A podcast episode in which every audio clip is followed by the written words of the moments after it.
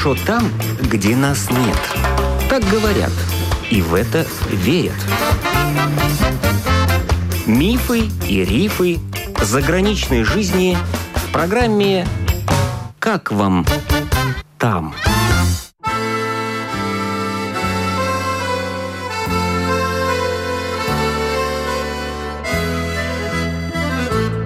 Добрый день! В эфире автор программы Калина Грейдены. Десятиклассник Данила Рунышков в этом учебном году в рамках программы по обмену учился в предместье Парижа.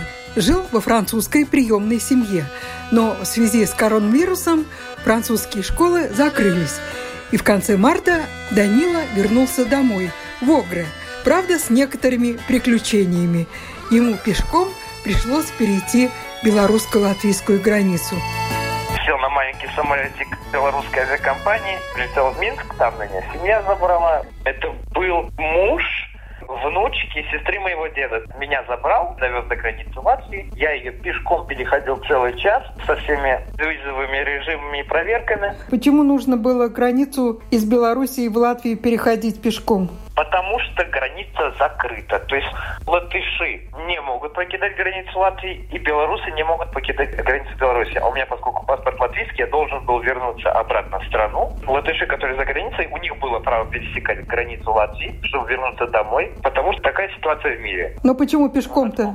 А потому что на машине не пересечешь, потому что у моего дяди не было паспорта латвийского, у него был белорусский паспорт, поэтому он не может покинуть свою границу. Запрещено ему. И что ты на белорусской границе сказал, до свидания, я пошел? Да, в принципе, так оно и планировалось. Но он меня довозит до границы, я говорю, все, спасибо, там, всем привет передавай. Я пошел, ну, вот так вот пересекли. Ну, конечно, там ждал до последнего, когда мы ему сообщение отправим, что я пересек границу и все. А так, да, в принципе, такой был и план что меня довозит, и я пересекаю. А кому ты сообщение отправил, что ты пересек границу? Дядя, то есть... А, дядя. По, по WhatsApp. И вот ты целый час шел. Идти было минут 10-15. Этот час заняли все эти проверки. То есть то, что ты гражданин Латвии, что ты ничего там не перевозишь опасного. Почему ты там возвращаешься домой, там через все эти проверки таможни, показывать свой рюкзак, чемодан. Ты, значит, пришел на границу Латвии, там тебе сказали, о, наш человек, проходи. На латвийской стороне, помню, там главный, который заведует этой всей границей, я должен был к нему в кабинет зайти, доказать, откуда я, почему я вообще во Франции был, и почему я через Минск еду. Ну, он сказал, ну ладно, иди тогда. А температуру тебе никто не мерил? Температуры нам мерили в аэропорту, когда мы выходили из самолета, там встречали мужчины в погонах, но все вот в этих самых костюмах, там антизаразных, с камеры такие температуры мерили серьезные совсем. В Минске? Да, в Минске, в Минске угу. именно. На границе не мерили, на границе надо было анкету заполнять, что ты на симптомы не жалуешься. Но ни у кого не было температуры в Минске? Нет, вообще ага. ни у кого. Больных не было, сколько я видел. Да и мы потом возвращались в Латвию, у меня не было никаких симптомов. Причем анализы потом делали все вместе, всей семьей, и ни у кого этого вируса сейчас. Ну а как ты добирался до Риги? До Риги меня семья на другой стороне границы встречала. Они говорили с моим дядей, что вот там вот на, именно на этом месте, вот в такое-то время суток он будет переходить. Мы его встречаем на другой стороне. Хорошо? Хорошо. Меня не встретили, меня забрали, и мы уехали. На машине, да? Ты толком даже не знаешь, куда вышел. Ну, в принципе, да. Ну, главное, что граница Латвии. Граница Латвии отлично. Поехали домой. Вы приехали домой, и ты две недели должен был сидеть, да? В карантине. В принципе, да. Но мы в середине нашего срока волновались, что, ой, вдруг мы там болеем, а у нас там симптомов нет. Ну, все сделали анализы. Ни у кого не было этой болезни.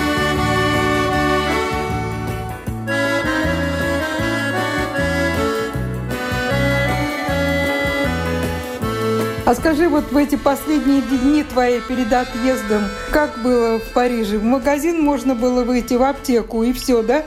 Причем с анкетой под мышкой, да? Анкету надо было заполнять, что ты идешь в магазин, потому что надо купить продукт вот первой нужды. Ой, ты не мог просто выйти в магазин и купить чипсы. Тут же тебя будут спрашивать, насколько тебе эти чипсы вообще нужны. То есть, типа, разве это пер... продукт первой нужды? То есть, там выйти еду купить базовую, туалетную бумагу и что-то типа того. То есть, ну, там всех спрашиваешь, типа, на какой черт тебе надо чипсы, когда ты только чипсы купил. Есть, зачем ты выходил, там всех тревожить. В аптеку там тоже надо было заполнять отдельную анкету, что ты идешь в аптеку покупать то-то, то-то, то-то по конкретике все потому что ты болеешь, и у тебя что-то такое есть. Анкета как выглядит? Ты ее дома заполняешь? Там на сайте правительства можно эти анкеты, чтобы их там дома заполнять.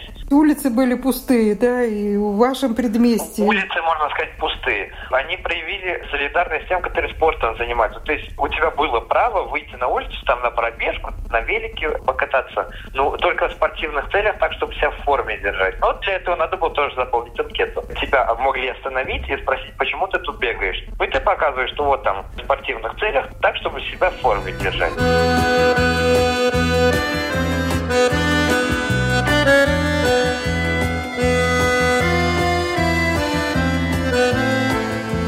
Чем вот их девочки отличаются от наших? Расскажи.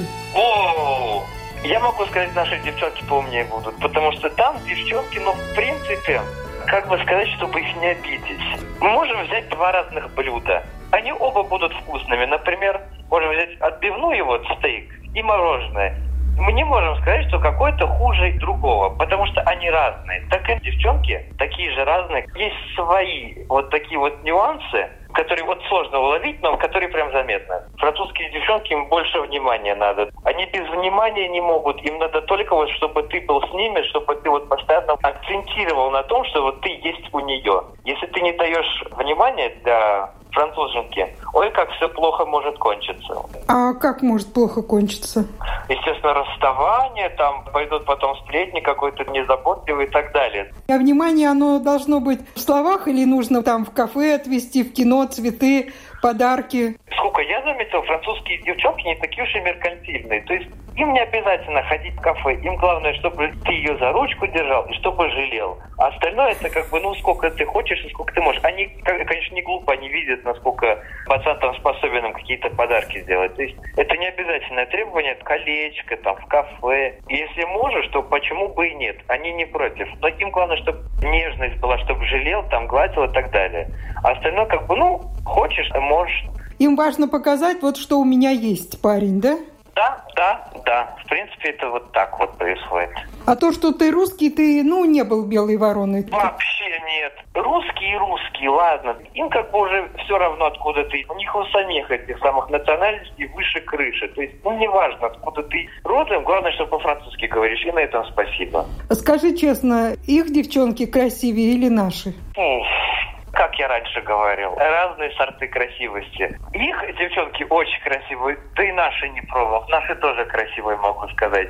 Нет вот конкретного ответа на такой вопрос. Ну хорошо, вот наши любят там подкраситься, реснички, то есть, а как французские девушки? В принципе, они тоже любят такими же делами заниматься, то есть они тоже там реснички себе подкрасят и так далее. Я не на это смотрю, и мне не важно, как девчонка красится. А на что смотришь? Мне не важно, как девчонка выглядит. В принципе, главное, что в мозгах творится. А вот остальное... Наши просто думают дольше, прежде чем делают. Они чуть-чуть дольше анализируют ситуации всякие. То есть вот то, что происходит вокруг, они чуть подольше подумают и потом скажут. Там же они более экспрессивные и меньше думают над последствиями.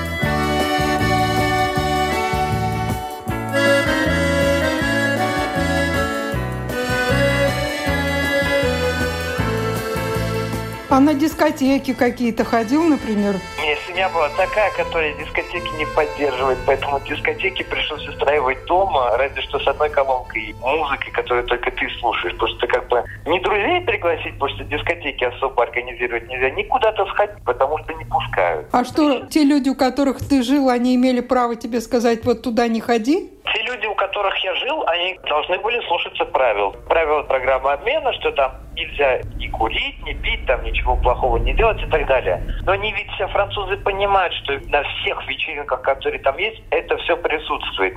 Естественно, они меня туда не пустят, потому что как бы куда я денусь, как бы хочу не хочу, а придется. По идее, если они меня туда пускали, они нарушали правила договора, что они меня подвергают риску моего же здоровья. А по-тихому ты не мог туда смотаться? Нет. Не мог. Как обмена, ты находишься под постоянным контролем своей семьи, плюс за тобой следит твоя организация, что ты делаешь и как. И ты должен постоянно отчитываться перед своей семьей, что ты делал, кто пригласил там и так далее. То есть у тебя нет права по-тихому слинять. Если ты слинял по-тихому, ты нарушил правила. И тебя могут выселить из твоей страны, потому что ты нарушил правила. Вот и все. А мне как бы не хотелось раньше из Франции сваливать только ради одной дискотеки. Поэтому я лучше правил прислушивался. Но в кафе ты мог сходить с девочкой, да? Да? Французы, они как бы, ну, ну, в моей семье, по крайней мере, они говорят, ну, если есть у тебя девчонка, выходи, то есть нам без проблем, главное говори, где ты и что ты делаешь, и все. Если ты пошел с девочкой в кафе, было такое, кто платит? Это зависит от того, кто пригласил. Если, например, я девчонку приглашаю, то я должен платить. Если она меня пригласила, то сколько бы ты ни хотел, но заплатит она. Она тебя силой займет, что она будет платить, потому что она тебя приглашала. Если вы решили по обоюдному согласию пойти в кафе, то там уже как бы вы должны это самое делать. Вот из-за этого у меня была однажды проблема. Я одну девчонку позвал в кафе, поскольку у меня хорошее воспитание, я до последнего вот настаивал, чтобы платил я. В конце концов заплатил я, но она ушла с угрюмым лицом. А чем э, французские кафе отличаются от наших? Кафе везде кафе, ну цены чуть подороже будут. Ну потому что французские кафе. Там все более изысканно, подороже будет. Франция тебе понравилась? Ты бы жил во Франции после окончания школы, учился, жил? Такая Франция мне не понравилась, честно говоря. Я не хочу жить в большом городе, где много людей, там, где постоянно движение. Я же как-никак жил в пригороде Парижа. Там тоже движение, ого-го, какое большое. И народу тоже много. Меня такой тихий уголок, где спокойно, тишина, природа. Нет, такая вот урбанистическая Франция, нет, мне не нравится.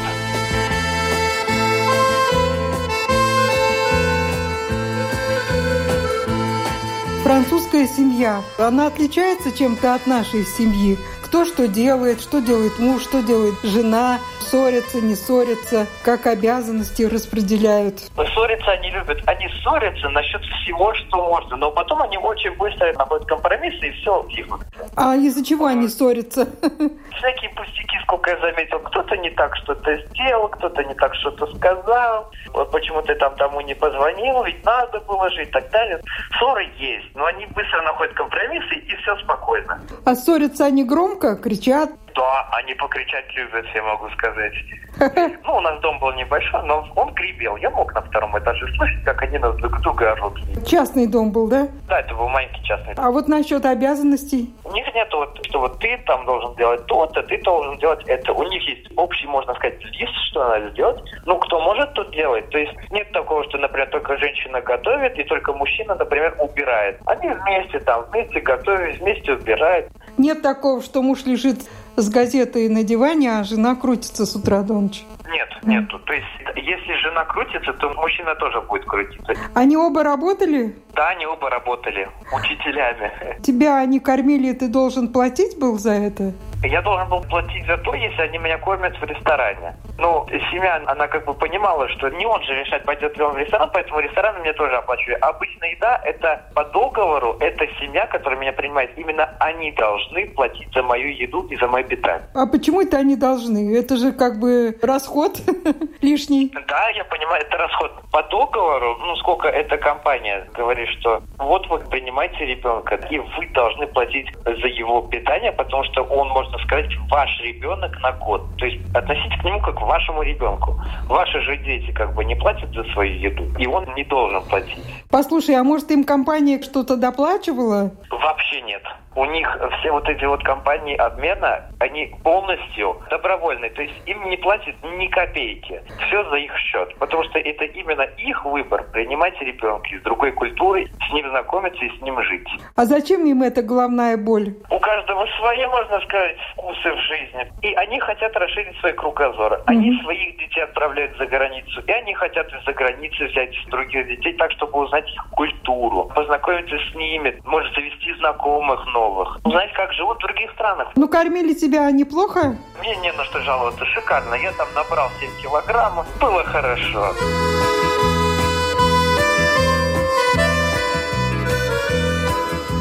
Это был ученик 10 класса из города Огра, учившийся в этом году во Франции, Данила Рунышков.